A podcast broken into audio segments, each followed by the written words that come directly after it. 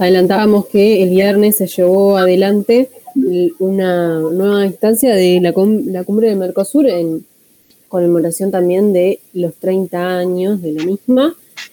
Y en esta se volvió a poner en agenda luego de la agenda de las redes sociales, en los medios, luego de que en la instancia se, dio un enfrentamiento, un cruce de, palabras entre el presidente de la República, Luis Calle Pou, y el mandatario argentino, Alberto Fernández, en relación a la utilidad de este bloque y la posibilidad de flexibilizarlo para permitir miembros eh, que los miembros puedan negociar con otros países por parte de, por parte única. Eh, ¿Qué implica esto? ¿Qué, implica para los movimientos internacionales del Uruguay ante un nuevo mandato, un nuevo gobierno con diferentes perspectivas? Por ello estamos en contacto con el docente e investigador de Ciencias Políticas y Relaciones Internacionales de la Facultad de Ciencias Sociales de la UDELAR, Camilo López Burián. Muy buenos días, Camilo. Gracias por este tiempo en la isla desierta. Hola, ¿qué tal? Buen día, ¿cómo están? Hola Camilo, ¿cómo estás? Aquí en Soy Nolfi. Bien, ¿ustedes? Te saludo bien, bien. Bueno, Camilo, este, más que nada, ¿no? Este cruce que se dio entre el presidente uruguayo Luis Lacalle Pou y el presidente argentino Alberto Fernández, ¿no? Este, ¿Qué ha cambiado en la orientación de las políticas regionales de Uruguay luego del cambio de gobierno del año pasado? Bueno, primera cosa que uno tiene que, preguntarse o que responderse es que esta posición que Uruguay trajo o que colocó no, debería sorprendernos. ¿no? O sea, uno de, de los debates más importantes que tiene la política exterior uruguaya, sobre todo en, su dimensión económico-comercial, es el tema de eh, la pertenencia al Mercosur y cómo, cómo, el Mercosur impacta positivo o negativamente en, ese, en ese objetivo. ¿ah? Ese es un asunto de discusión entre los partidos, es una discusión también adentro del partido. Ustedes recordarán discusiones en el Frente Amplio, por ejemplo, sobre eh, cuánto, cuánto de región y cuánto de apertura tenía que tener la política exterior. O sea, esta no es una discusión nueva, podemos remitirnos al gobierno, al último gobierno del presidente Tabaré Vázquez para, para ver discusiones de este tono. Después hay un tema de cómo es la entonación de la discusión y cómo se pone la discusión en el, plano político. Pero antes de esto, una cosa para, para, explicar el mapa de esta discusión. Entonces, este tema es un tema que divide partidos y divide adentro de los partidos también. ¿Qué diferencia hay entre esta posición flexibilizadora o de reclamo de la flexibilización en relación a otras que uno puede encontrar eh, dentro del Frente Amplio, por ejemplo?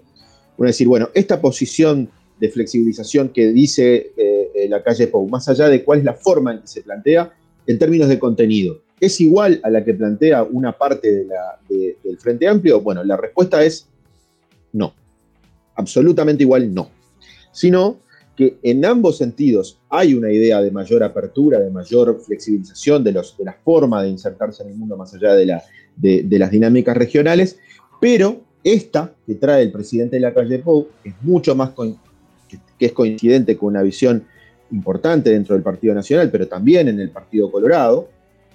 No puedo hablar de cabildo abierto porque es una incógnita saber este, cómo son esas, esas expresiones, incluso le diría coincidentes con el Partido Independiente, tienen una característica distinta a la, de los planteos que podíamos encontrar flexibilizadores dentro de la izquierda. ¿Por qué primero esta, esta cosa de... ¿Cuál es la, gran diferencia? Bueno, hay una diferencia sobre el papel, cómo, cómo, se aprovecha la flexibilización y cómo se articula con una presencia del Estado que está presente en la izquierda, y aquí hay una idea de una flexibilización y una apertura donde lo, el alejamiento o la disposición por separarse de la región es mucho mayor y mucho más marcada. ¿no? Y ese es un, dato a tener, a tener, este, a tener presente eh, en, toda la discusión. ¿no? O sea, la, visión que están proponiendo, que está proponiendo el gobierno, eh, el, gobierno actual, desde su inicio ha dado muestras de un alejamiento en relación a la región. Por ejemplo, no coordinamos este, en términos de posiciones eh, para, para los asuntos vinculados a la, elección del presidente del BID. Uruguay terminó apoyando el candidato de Trump. Uruguay sale de la UNASUR y vuelve al TIAR, que es un acuerdo hemisférico que viene desde la, desde la, desde la posguerra mundial, de la segunda guerra, de la post segunda guerra mundial, que tiene que ver con el orden estadounidense. O sea, hay un acercamiento por ese lado, pero también hay una fuerte presión, sobre todo de los sectores agropecuarios y los sectores que se ven favorecidos por los precios internacionales, por ejemplo, de la soja, por, por poner un producto, pero en una canasta exportadora más grande, que los llevan a tener intereses de vinculación con China. Entonces, ahí es donde el gobierno, por un lado, se acerca a Estados Unidos en esto y por otro lado también tiene un acercamiento hacia las iniciativas de China y coloca a China en la agenda. Y en ese contexto creo que hay bastantes presiones de parte de los núcleos de apoyo del gobierno. Uno tiene que ver lo que dice la, Asociación Rural del Uruguay, este, pueden ver las posiciones de la Asociación Rural del Uruguay, de la Cámara de, Industria. Cámara de Industrias, la. Academia Nacional de Economía, que también es vocera de esta posición. ¿no? Existe como una especie de, de impulso hacia esta agenda, que bueno, que presiona al gobierno en esto y el gobierno tiene que ser, este, de alguna forma, eh, de alguna forma está respondiendo a, esos, a, esas, a, esas, este, a esas bases que están colocando ese asunto. Que esto es muy distinto a si la posición de flexibilización es posible. O sea, si, si la flexibilidad del Mercosur es algo realmente alcanzable y es algo que escapa a, Uruguay, que tiene que ver con otros actores, y que, por ejemplo, se ha hablado y se ha dicho, bueno, Brasil tiene una posición flexibilizadora, este, y Uruguay queda en offside en ese planteo. Esos han sido algunos de los análisis. En realidad, hay que ser cauto en cuál es la posición brasileña, ¿no? Porque en realidad Brasil tiene una retórica de la flexibilización, sobre todo impulsada por su ministro de, Economía, por Pablo Guedes, y, es parte del deseo de una parte de, los, sectores de la élite económica brasileña, pero es muy resistida por otras, ¿no? Una cosa son los intereses del agronegocio brasileño y otra cosa son diversos intereses en, pugna de las, de, por ejemplo, de la élite industrial brasileña, que no es toda homogénea y que ha ido cambiando en el tiempo. Entonces, y además, un presidente Bolsonaro que tiene realmente muchísimos problemas en el, en el, Parlamento, que había sido victorioso hace un mes al colocar a los dos presidentes de la Cámara como personas de su apoyo, para lograr de alguna forma tener mejor apoyo en el Parlamento y evitar un impeachment y estar de una forma más, este, eh, más, más blindada y tener una, una está pasando el peor momento de la pandemia, tiene una gestión desastrosa en eso, está apretado. Y además el sector privado, empresarial, con un corte liberal y liberalizante, empieza a cobrarle que no ha avanzado con las reformas estructurales que esperaba y se empiezan a aliar al Centrão, a ese grupo del establishment del centro, centro derecha del, Parlamento brasileño, que hoy es clave en el gobierno y lo empieza a presionar. O sea, la verdad, creo que Bolsonaro tiene pocos incentivos para ocuparse de la flexibilización y ganarse un asunto más en danza en eso, entonces, la flexibilización parece un discurso más que una realidad en la cual quedamos nosotros en la discusión de la región. Claro. Algo de lo, de lo que insiste también el presidente de la calle Pou es en esto de no tener afinidades ideológicas, sino intereses en común. Hasta el momento, ¿cómo, cómo tú lo has visto eh, hacia, hacia el exterior al, al, presidente y mismo al país, ¿no? en materia comercial uno no puede, uno no puede eh, comprar el discurso de los, de los actores como si el discurso de los actores eh, describiera la realidad de forma, de forma precisa. ¿no? El día que decimos que realmente estamos viendo la realidad, estamos siendo presos de la ideología sin saberlo. ¿no? Y, ese, y ese argumento, el argumento del pragmatismo es un argumento que todos pueden hacer. ¿no? Todos pueden ser pragmáticos pero, hay, pero la orientación del pragmatismo desde el punto de vista estratégico siempre está marcado por elementos ideológicos, por elementos de preferencias de cómo creen que el mundo funciona y cómo creen que debería funcionar. ¿no? Entonces, lo que en realidad nosotros tenemos, obviamente uno puede decir, se intentan maximizar intereses, se busca maximizar eh, que el Uruguay tenga una mejor inserción en términos de desarrollo, de incremento de sus exportaciones o lo que fuera. Pero depende de cómo entiendo cómo funciona el mundo y cómo funciona esto, voy a tener distintos resultados según la estrategia que tome. ¿no? Una estrategia liberalizante puede darle al Uruguay mayores márgenes de maniobra, aumentos de, ventas este, de ciertos tipos de productos, y a su vez en esas negociaciones quedar entrampado con asuntos vinculados a propiedad intelectual, a compras públicas, el papel que el Estado puede tener el Estado para el desarrollo nacional, y por lo tanto no hay una única biblioteca en la que hay un camino correcto para insertarse en el mundo y un camino incorrecto. ¿no? Hay distintas estrategias que responden a miradas distintas del mundo, una más liberal, una más neodesarrollista, más neoestructuralista, y esas están en pugna. ¿no? De alguna forma, el presidente lo que tiene es una mirada claramente liberal sobre esto, que cuando hace el discurso político lo señala como algo pragmático, como algo de esto es lo que hay que hacer porque es lo que, lo que nos genera tal o cual asunto. Por eso. Vos lo, has determinado esto como, como cierto, que, proviene del Partido Nacional como cierto neoherrerismo, lo has llamado. Sí, cuando uno mira. ¿Cómo se categorizaría? Mira, cuando uno mira el pensamiento blanco en, política internacional y uno se, mete en el, origen de los tiempos y va a ver a Herrera, va a ver a, Metol, va a ver el pensamiento blanco en política internacional, no va a encontrar como dos grandes componentes. Un componente inicial eh, que es identitario, ¿no? Cuando Herrera habla de América Latina, cuando Herrera habla de, y el propio Metol, de la región, una cosa de identidades, ¿no? y ahí la importancia del espacio regional y desde el nacionalismo, desde el egoísmo sagrado que habla Herrera de la nación, una coordinación con la región. No, hay que tampoco, en Metol eso está más claro. Pero, cuando, pero también es, al lado de eso hay otro componente súper fuerte, que es un componente realista en términos de cálculo estratégico y en términos de pragmatismo. Y de alguna forma el herrerismo ha ido mutando con el paso del tiempo, afirmando estos elementos, ¿no? donde la visión identitaria sobre la región se va, se va desdibujando, va perdiendo fuerza va perdiendo, este, va perdiendo su centralidad como elemento en la, construcción de la política exterior. Entonces imagínense que eh, Herrera llega a defender en su momento la no intervención de los países, incluso habiendo dictaduras, diciendo, bueno, son dictaduras, pero son bien de ellos, ¿no? El asunto de, eh, mantener eh, la distancia, o sea, la, idea de la soberanía como, como, un elemento intocable, con el que no hay que ir. ¿no? Y este es el mismo gobierno que cambia la posición de Uruguay en relación a, la situación venezolana o, trata de darle un, giro más hacia adelante, lo cual uno podría decir, los herreristas de, otro momento, esta sería una posición que no tienen. Ustedes piensen que eh, Uruguay en, los 60 eh, se para de punta en Naciones Unidas contra la intervención estadounidense en, República Dominicana, ¿no? Entonces, cuando ustedes miran esto, el herrerismo ha ido mutando y ha construido también un discurso donde la, donde la política se hace en tono pragmático. Pero cuidado, entender que ese pragmatismo también tiene elementos ideológicos que orientan hacia dónde llevar ese pragmatismo. ¿no? Y, por eso el herrerismo ha tenido elementos, por ejemplo, antiimperialistas, pero que tienen que ver con una visión realista. El antiimperialismo realista es una forma de salvaguardar la soberanía. O sea, ese, en ese sentido, el nuevo herrerismo, este neo-herrerismo, tiene un una, polea de transmisión con el herrerismo original en la defensa de la soberanía como un elemento, como un elemento central. ¿no? Y ahí es donde empieza este cuestionamiento con la región, que de alguna forma desdibuja esos lazos identitarios. Cuando, cuando el presidente de la calle Pou ve en la región, o el, discurso que es construido en torno a la política exterior, ve la región como un corset. ¿no?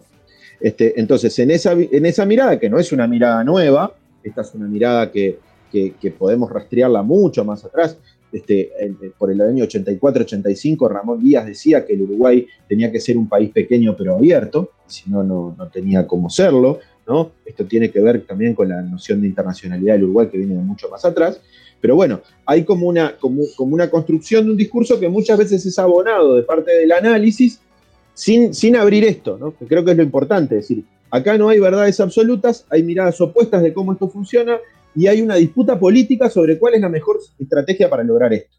¿no? Este no es un mundo de buenos y malos, sino un mundo donde hay gente que entiende que esto funciona de manera distinta y están en pugna sobre esto. Y mal favor hacemos si nos preguntan si Uruguay tiene que hacer un TLC con fulano, con fulano o no hacerlo, y decir desde el análisis, Uruguay no debe dejar pasar esta oportunidad, o Uruguay tendría que hacer. O sea, no, no podemos vender recetas, sino tratar de mostrar la complejidad de un problema que tiene efectos distributivos, que tiene ganadores y perdedores, ¿no? Y que tiene ganadores y perdedores en el tiempo, para adelante, a corto plazo y a mediano plazo, y dar elementos para mejorar la calidad del debate público sobre este asunto. Algo de lo que ha dicho el presidente también es que el gobierno quiere dejar sin efecto la decisión 32 barra eh, doble cero del Mercosur. Eh, a grandes rasgos, ¿qué es lo que dice esta, esta decisión? La decisión 32 del 2000 tiene que ver con una estrategia que el Mercosur tomó de relanzamiento en el año 2000 y establece el corazón de, esa decisión, es que la negociación con terceros países se hace de forma conjunta, o sea, con, las negociaciones extra bloque. ahí hay toda una discusión donde hay visiones jurídicas que dicen, bueno, como esta decisión nunca se internalizó en el derecho de los países, esto no existe, ¿no? Del punto de vista jurídico. Yo no soy abogado, no, no, puedo este, hacer un juicio sobre este asunto, pero uno puede decir políticamente esto pesa y Brasil y Argentina han sabido bloquear los intentos de negociaciones de este tipo y también han generado espacios para que tuviéramos negociaciones. Por ejemplo, en el marco de Aladi se hizo el, acuerdo de complementación económica número 60, que el TLC con México, ¿no? que además tuvo una fuerte presencia de acuerdo interpartidario. Ustedes piensen que es Reinaldo Gargano, que luego iba a frenar el TLC con Estados Unidos, el que argumenta en la Cámara de Senadores a favor del TLC con México. ¿no? O sea, eh, la importancia del acuerdo interpartidario para que las cosas sean, sean este, viables. Este, y era en el contexto de la, de la salida de la crisis, ¿no? de, la, la salida de la crisis del 2001-2002 de la región. Este, entonces, esa decisión 32 del 2000 le marca ese, ese tenor a la agenda del Mercosur, a que la agenda del Mercosur sea una agenda que, tenga que negociarse, la agenda externa tenga que negociarse colectivamente.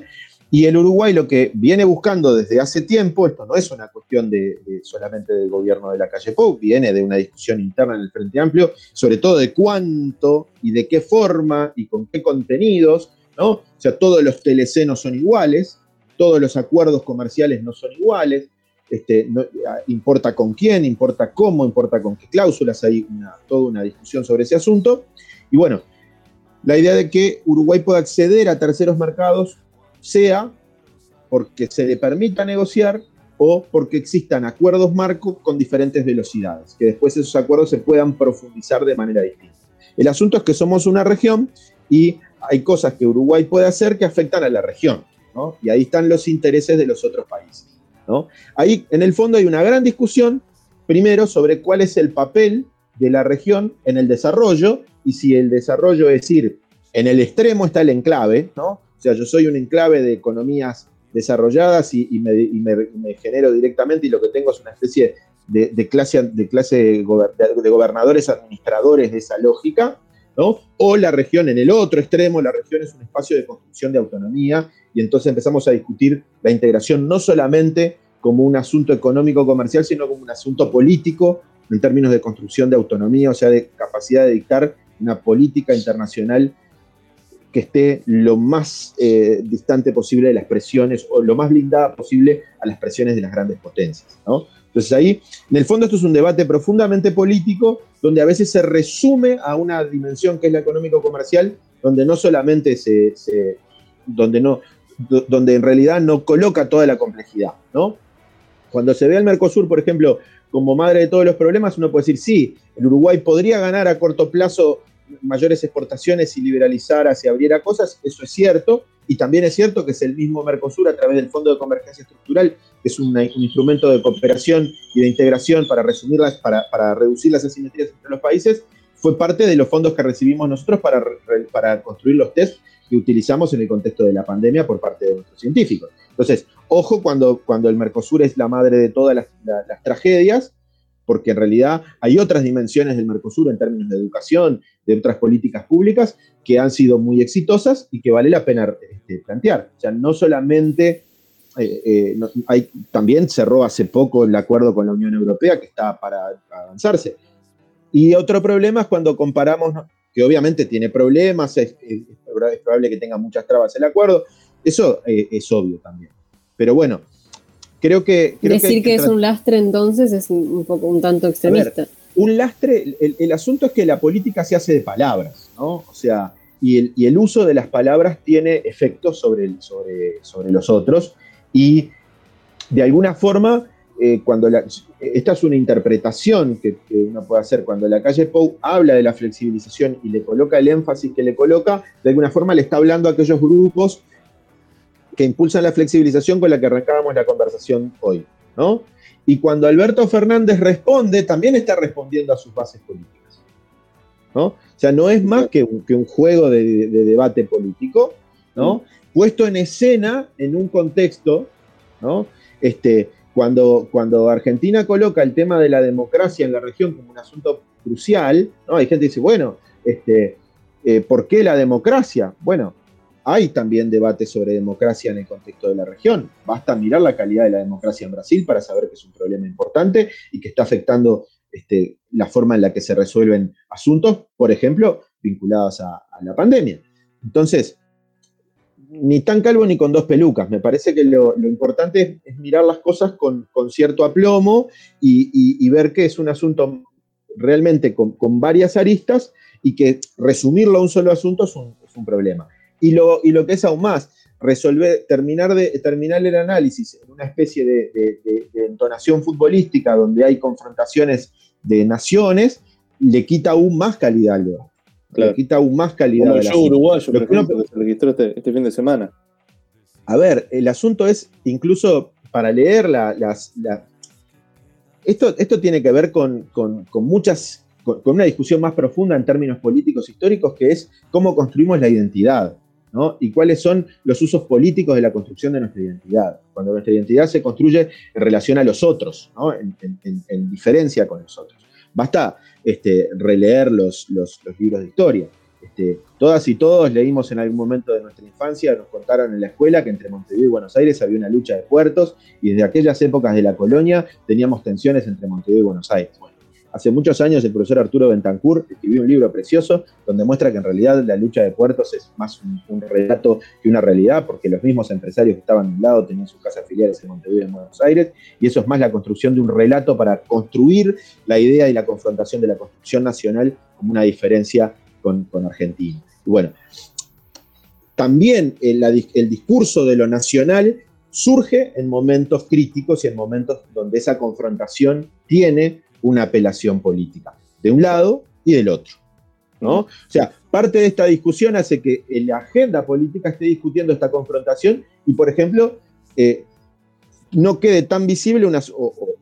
a ver, quizás es un error de mi parte, pero por lo menos de alguna forma compite en la agenda con la discusión sanitaria del país y las políticas públicas para atender la emergencia que está en torno a esta situación sanitaria. ¿no? Entonces, hay que, creo que ser cautos en estos, en estos asuntos. Bien. Ahora, Camilo, ¿qué pasa con los vaivenes económicos que, tiene Argentina? ¿Esto afecta las posibilidades de negociación con los demás países partes del Mercosur? Bueno, Argentina está en una situación tremenda desde el punto de vista económico, pero también este, económico, social, en, elementos también con profundas tensiones políticas, y, y Brasil también. O sea, creo que yo pondría en este, en este paquete a Brasil. ¿no? Este, incluso les diría que la, posición de Brasil en la región es la que más complica las negociaciones extrabloque. Argentina puede ser un, jugador de veto en algunas cosas y Argentina tiene, eh, por, distintas situaciones, una estrategia eh, que, puede ser comparable con, con, otras que han pasado en la Unión Europea, pero no importa, no nos distraigamos en eso. Argentina puede ser un jugador de veto, pero el, asunto es Brasil. El asunto es un Brasil que, de alguna forma no, no jalona, no, no, no, impulsa el proceso regional que le ha costado siempre. Hay una discusión enorme sobre si Brasil alguna vez pudo liderar este, la construcción regional de una forma seria, eh, pesada, fuerte. Ustedes piensan que la mayoría de los brasileños no se sienten latinoamericanos, que se sienten culturalmente muchos más cerca de África que, que, América Latina. Esto está en un texto precioso escrito por unos colegas de la Universidad de San Pablo hace unos años. Este, y muestra eso, ¿no? Brasil en este momento está en una crisis eh, e, económica tremenda, en una crisis sanitaria y social terrible y en un momento político de muchísima inestabilidad, donde eh, hay profundos cuestionamientos del sistema judicial, donde el presidente ha, tenido fuertes eh, choques con el Congreso y con, y, con este, y con el Poder Judicial también, donde los militares vuelven a ser un actor central en la política brasileña. Bueno, en este contexto, este, la verdad, me parece que la inestabilidad brasileña es la que menos contribuye a, la capacidad de la negociación regional. Un presidente que además ha tenido conflictos con presidentes de la Unión Europea, por ejemplo, la discusión sobre el Amazonas en relación al presidente francés. Recordemos también que la la variante P1 que sale de, la pandemia, que sale del Amazonas, entre otras cosas, tiene que ver con cómo se ha estresado el, avance de la frontera de producción sobre, sobre, sobre la selva del Amazonas. ¿no? Entonces, todas estas cosas hacen que, Brasil sea hoy realmente un, un, polvorín desde el punto de vista económico, político y sobre todo sanitario. ¿no? Este, entonces, eh, difícilmente, yo creo que cuando se mira la región, una región que cada vez va perdiendo más importancia a nivel internacional, eso hay trabajos que lo miden y lo muestran, este, uno de los efectos es, lo que ocurre con Brasil. ¿no? En Brasil, desde, el final del ciclo de las commodities, con el final del gobierno de Dilma en adelante, es un Brasil que, viene, que viene con muchos problemas. Y, quizá esto también sea la, la, dificultad ¿no? de poder avanzar en ese acuerdo con la Unión Europea. Sí, claro. La Unión Europea tiene eh, distintas... Primero, hay algunos problemas que aporta la región como estos que estábamos hablando a la concreción de la Unión Europea. Pero no del, acuerdo. Pero no olvidemos que del otro lado hay europeos que también tienen demandas y asuntos complicados, sobre todo países que tienen este, estructuras de, producción que, la Unión Europea ve, con, ciertos miedos, ciertos temores, la apertura de algunas cosas, que ya han generado trabas en los congresos nacionales. Empieza toda una discusión sobre cómo es el proceso de aprobación, cómo entra en efecto esto con las distintas aprobaciones de los, de los congresos este, de los estados. O sea, este es un baile de dos, no es solamente un baile del Mercosur, sino también es un baile de la Unión Europea, de una Unión Europea que recordemos, no hace poco este, terminó de tramitar, entre comillas, ¿no? porque es un proceso mucho más complicado, el de, el de, una, el de la salida del Reino Unido de la Gran Bretaña de la Unión Europea que es un impacto muy fuerte en la Unión Europea, no solamente en términos económicos, sino también en términos políticos, en, la visión de lo que es la autonomía británica, la autonomía europea, en relación a posiciones con Estados Unidos, con, China, ¿no? Una Europa que recibe fuertemente la crisis del 2008 y que tiene transformaciones políticas domésticas en los países, entre otras la emergencia de actores de, una extrema derecha nacionalista, xenófoba y camófoba, que tensiona las situaciones de los países y que presiona sobre los estados de bienestar. O sea, una Europa que también está pasando un muy mal momento. ¿no? O sea, también pensemos que la política internacional no es el único asunto en la agenda de esos gobernantes. ¿no? Y por lo tanto, eh, estamos en un contexto, si uno levanta el zoom hacia atrás y mira, momento de crisis del orden global, el orden liberal internacional hegemónico, desde que construido después de la Segunda Guerra Mundial, aquel de las instituciones de las Naciones Unidas, de Bretton Woods, del Fondo Monetario, del Banco Mundial, del orden económico global, bueno, todo eso empieza a entrar en crisis en el 2008 y hoy se cataliza con el efecto de la pandemia, ¿no? Entonces, tenemos una gran transformación, entre otras cosas, donde, por ejemplo, hay un cambio importante en la economía con una economía cada vez más financiarizada, cada vez más deslocalizada, cada vez más digitalizada, ustedes piensan en lo que crecieron empresas como Amazon en este momento. ¿no? O sea, cómo se trastoca eso que impacta después en las fuentes de trabajo, que genera descontentos en algunas poblaciones que se sienten perdedoras con esto y que empiezan a reaccionar contra ese orden que hoy está en crisis. Estamos en un momento de crisis estructural del orden internacional. ¿no? Entonces, ojo con reclamar la, posibilidad de reformular o hacer cosas en un momento donde, el sistema está movido y donde hay un alto grado de incertidumbre. Tú comentabas el Brexit, ¿no? Y este fin de semana se puso sobre la mesa más que nada en redes sociales el Uruexit. ¿Uruexit sí o no entonces?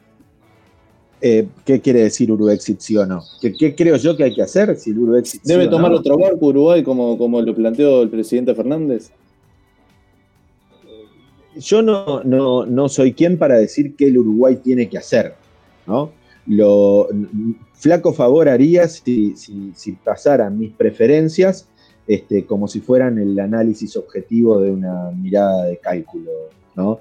Y me parece que, ese no es el, no es el, no es el punto. Sí creo que vale la pena decir que una opción y la otra tienen beneficios y costos, porque son decisiones que tienen efectos distributivos y que no ganan lo mismo, los mismos en distintos momentos. ¿no? O sea, una apertura del país y el desarrollo del Uruguay por fuera del Mercosur, una soltada, una soltada de amarras a la región y una apertura, implica a corto plazo ciertos beneficios, sobre todo para nuestro sector exportador, este, particularmente me imagino yo que si tenemos un acuerdo con China, específicamente con el campo, ¿no? que tiene un efecto pero que a su vez ese mismo efecto puede quitarnos una visión de desarrollo que entre otras cosas podría estar pensada en el desarrollo de cadenas regionales de valor y en otro tipo de empleo, en otro tipo de, estrategia de desarrollo. Después eso tiene otros impactos sobre qué estrategia de inserción política tenemos en el mundo. Pero ahí está el asunto. Si nos parece que lo que tenemos que obtener son beneficios y por lo tanto para hacer, tener beneficios ser aquiescentes con los otros, o sea, hacer lo que hizo, por ejemplo, Argentina en la época de Menem, en la época que Carlos Estudé, teórico, formula la idea del, realismo periférico, que era, bueno, que el, canciller argentino dijo, la mejor manera de estar en el mundo es tener relaciones carnales con Estados Unidos. ¿no? O sea, ah, llamemos Estados Unidos, llamemos China, Unión Europea, lo que fuera. Acá no hay una cuestión ideológica en relación a quién es el agente, sino yo tengo que alinearme con alguien y tener una buena relación estrecha con alguien para obtener beneficios, porque lo importante son los beneficios ¿eh? que voy a sacar para una porción o la mayoría de la población o lo que yo considero vital. Y la otra es una, una mirada que puede decir, no, lo que hay que tener es capacidad de, soberana de construir autonomía, de decidir cuál es nuestro rumbo. Y como ven, esa es una cuestión de valoración política. Creo que lo que hay que recordar es que el interés nacional no es algo que está en una cajita, ¿no? Y el interés de Uruguay no es algo que es invariable y para todo el mundo igual, está en una caja y cuando llega el canciller y asume el primero de marzo, se lo dan en el sexto piso de la Cancillería en una cajita y el tipo abre la cajita, saca el interés nacional y empieza a hacer la política. No, ¿no? Porque si no, si no hace la política según el interés nacional, sería o alguien que es incapaz de darse cuenta cuál es el interés nacional y por lo tanto no estaría capacitado para el rol, o es un cínico que entendiéndolo hace otra cosa. Lo que ocurre en este sentido es que el interés nacional varía según la óptica que yo tengo, porque es una construcción política. Y como es una construcción política, depende del juego político. Y por lo tanto es variable. Lo que estamos en un momento es una discusión pública sobre cuál es nuestro interés nacional, sobre qué es lo que el Uruguay debe hacer. Y ahí empiezan las cosas. ¿Cuáles son los efectos a corto plazo, a largo plazo? ¿Quién gana? ¿Quién pierde? El asunto no es si se gana más o si se gana menos. El asunto es quién gana y quién pierde. Y ahí vienen las discusiones políticas sobre cuál es la mejor opción para tomar. Excelente. Creo que Irene Lugnitz tenía una pregunta para ti. Camilo, ¿qué tal Irene? Te saluda. ¿Cómo estás Irene? Me interesa esto que mencionabas hace unos minutos sobre la mm, amplitud de las relaciones regionales más allá de la economía. El hecho de que en, esta, eh, en este último encuentro de, los países miembros del Mercosur se haya hablado especialmente de economía, eh, habla del interés que tiene Uruguay eh, en, la región, o sea, que pasa exclusivamente por ahí, o, por esto otro que, mencionabas, como ocupar la agenda, o sea, con otro tema, más allá de las cuestiones sanitarias, porque eh, la pregunta que, me hago es, ¿el Mercosur podría haber servido para alguna otra cosa? O sea, ¿podríamos haber cooperado con los países de la región, eh, tanto desde el punto de vista de sanitario como, no sé, la educación, Uruguay podría haber apoyado, por ejemplo, a otros países a partir de la experiencia del Plan Ceibal con las clases remotas. Este, me refiero a otro tipo de integración que vaya más allá de la economía. Primera cosa, cuando uno ve, yo hace, hace unos años hice una, encuesta en el Parlamento a, la mayoría de los legisladores, en ese momento pudimos encontrar la respuesta de 125 de los 130 legisladores, y cuando les preguntábamos cuál era el tema central de la agenda de la política exterior, la mayoría de ellos, sin distensiones de partidos, hablaban de economía y de comercio. O sea, hay como una especie de construcción, les diría, de, la postdictadura para acá, de que el tema más relevante, más importante de la política exterior es, la, el comercio. Eso es como una especie de consenso. Cuando uno va a mirar esto dentro de los partidos, de alguna forma, cuanto más a la derecha están los legisladores, más se centran en asuntos económicos y hay como matices de preocupación por otras agendas este, cuando se van corriendo hacia el centro y más.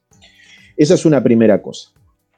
Eh, pero sin embargo, hay como una valoración o una especie de construcción que la economía es el asunto central, que el comercio es un asunto central. Mercosur ha tenido eh, avances en su agenda en términos de educación, en términos de salud, en términos de género, de agricultura familiar, de cooperativas, de derechos laborales. O sea, hay un, conjunto de, vida en torno a, ese tema que, ha tenido resultados interesantes. El asunto es cómo se valoran, ¿no? Eh, ¿Hubiese podido el Uruguay tener una cooperación mayor con un proceso de integración distinto? Bueno, UNASUR tenía un, un Consejo de Ministros de Salud que también podía haber sido un lugar de discusión, de cooperación Uruguay tiene una agencia uruguaya de cooperación internacional que desde hace varios años desarrolla este, cooperación sur-sur y cooperación triangular, que es con el apoyo de un tercero, con países este, de menor desarrollo de relativo de la región, y ha tenido iniciativas vinculadas a, la educación y al, componente digital. En un mundo ideal, capaz que con, mejor, con un mejor nivel de integración regional hubiéramos tenido la posibilidad de coordinar algunos asuntos eh, mejor en términos de, políticas regionales. Entre otras cosas, porque las políticas de integración regional ponen específicamente su mirada en las asimetrías entre los países y en los puntos de encuentro. Eh, ponen, por ejemplo, mucha bola en los asuntos de frontera, que a veces en términos de, los países no es tan así, porque a veces, por ejemplo, en la frontera hay poco electorado, o sea, hay poco, hay poco para, cobrar de, la inversión. Y, o a veces la, política de frontera es una política excesivamente securitizada, ¿no? Y ahí en ese sentido la integración regional ayuda a esto. Lo que pasa es que no deja de ser, Irene, una respuesta de lo que podría haber sido y no fue. ¿no? También hay que reconocer que el Mercosur ha tenido un problema en la construcción de acción colectiva, entre otras cosas por esta tensión entre lo nacional y lo regional, ¿no? donde construimos lo nacional, construimos lo regional desde, un fuerte apego a lo regional que le pone trabas, que le pone problemas al, asunto. Y, y, eso es algo que no hemos podido, de lo que no hemos podido salir y que está presente en todos los gobiernos. No es un problema de Uruguay, es un problema en general de la dinámica regional. Bien. Camilo López Burián, docente e investigador en ciencia política y relaciones internacionales, muchísimas gracias por este contacto en la isla desierta. Gracias a ustedes y un cordial abrazo. Y a la orden.